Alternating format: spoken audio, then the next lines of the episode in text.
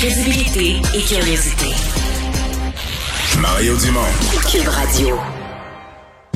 Ça annule partout ces, euh, ces semaines-ci parce qu'il y a beaucoup de COVID. Euh, les gens qui sont propriétaires de salles de spectacle nous disent ben le groupe annule parce qu'il y a un musicien qui a COVID. Les spectateurs annulent, veulent faire rembourser leurs billets. Euh, ça ressemble à ça. Et dans les restaurants, ça annule parce que les gens ont pris une réservation. Il y a un des clients qui a la COVID. Dans nos émissions, euh, les gens qui travaillent en télé, il y a des gens qui annulent parce qu'ils ont la COVID. Euh, on le voit un peu partout. C'est aussi vrai chez Emma Québec, mais avec des conséquences évidemment un peu plus euh, compliqué. Euh, Emma Québec constate ces derniers jours qu'il y a beaucoup de gens qui, avaient rendez-vous pour aller donner du sang et qui doivent annuler. Euh, Laurent-Paul Ménard, le directeur des relations publiques, est avec nous. Bonjour. Oui, bonjour, M. Dumont. Plus, parce qu'il me semble que quand même la COVID, ça fait deux ans, mais particulièrement ces, jours-ci, ces semaines-ci?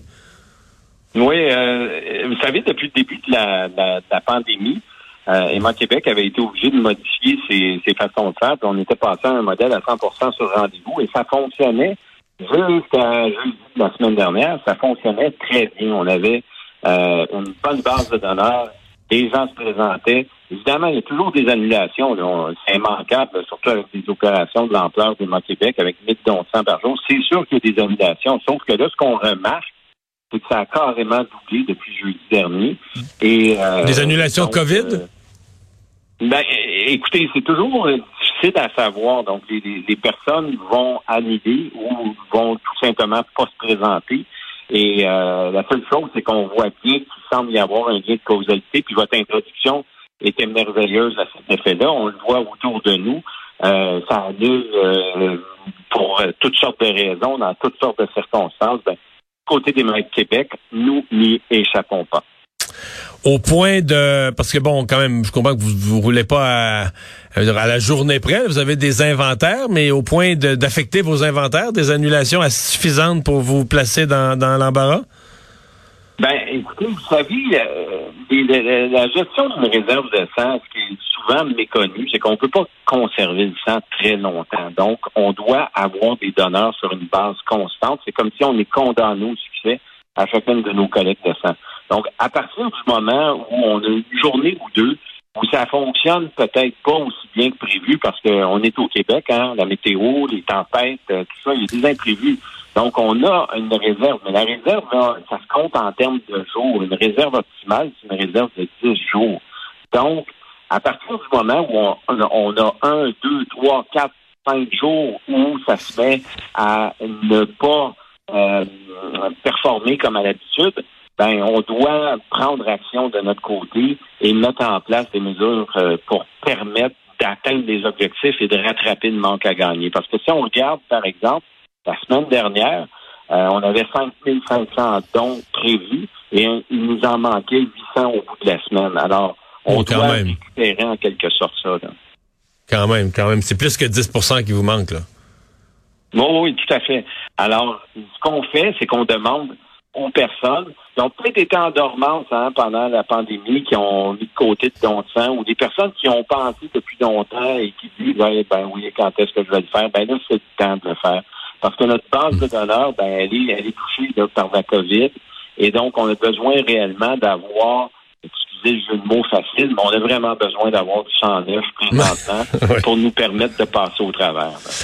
Euh, Monsieur Ménard, parlons-en de la, de la COVID, mais concrètement, en termes de dons de sang, d'abord, une personne qui, parce qu'on dit toujours aux gens, là, si vous pensez que vous avez la COVID, sortez pas.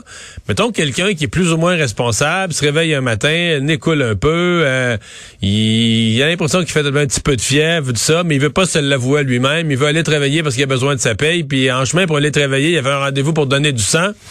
Puis il maintient le cap il va donner du sang avec la COVID. Euh, deux, trois questions. D'abord, est-ce que vous allez le tester avant vous vous rendre compte qu'il y a la COVID? Est-ce que son sang pourrait être dangereux? Est-ce que son sang pourrait donner la COVID à quelqu'un d'autre? Qu'est-ce qui arrive dans un cas comme ça?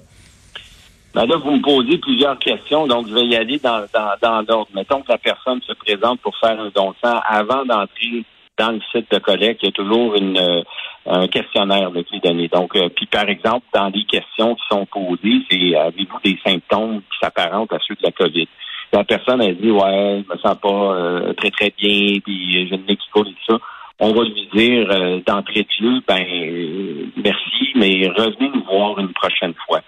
Si, par exemple, les symptômes ne sont pas assez prononcés, tout ça, et elle a fait un test, mettons, avant de partir de chez elle pour aller travailler puis faire un don, c'était négatif. Le lendemain, c'est positif. La personne nous appelle, nous dit. Ce qu'on fait dans des cas comme ceux-là, c'est qu'on met de côté, euh, on retire carrément le don de l'inventaire.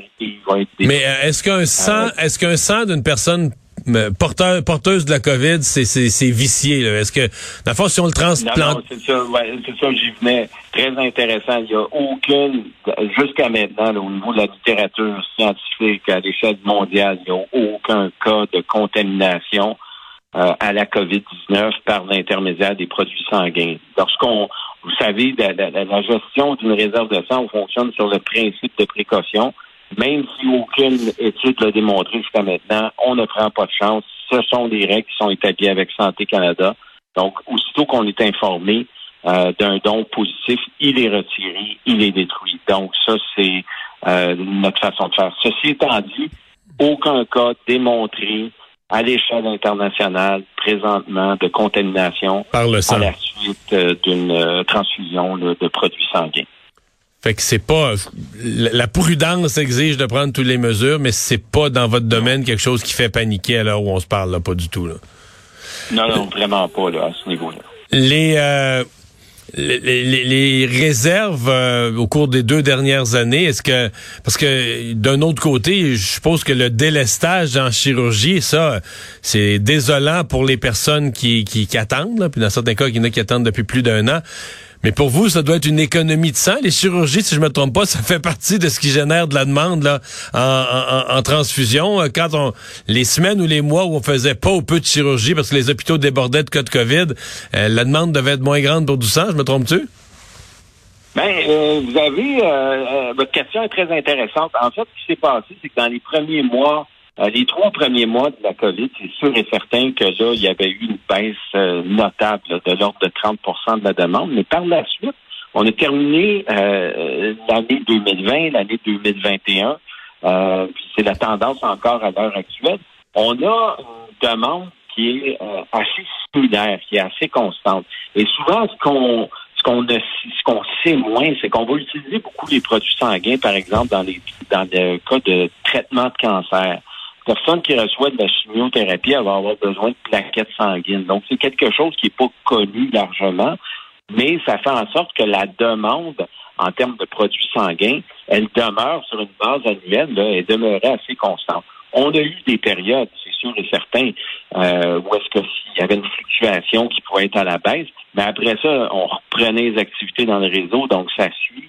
Et euh, puis sinon, ben, il y a beaucoup, beaucoup de traitements qui se poursuivent en continu. Alors, euh, ça fait en sorte que la, demande, somme toute, est assez constante.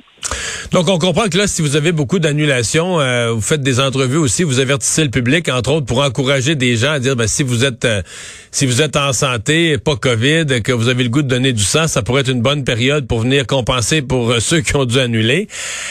on fait quoi? Mettons quelqu'un qui nous écoute aujourd'hui, qui a jamais donné, un jeune, par exemple, qui, a 22 ans, qui voudrait commencer, ou une personne qui, qui a jamais pensé à ça, on, s'inscrit où? Fait quoi pour se, se mettre dans le dans le s'insérer dans le processus?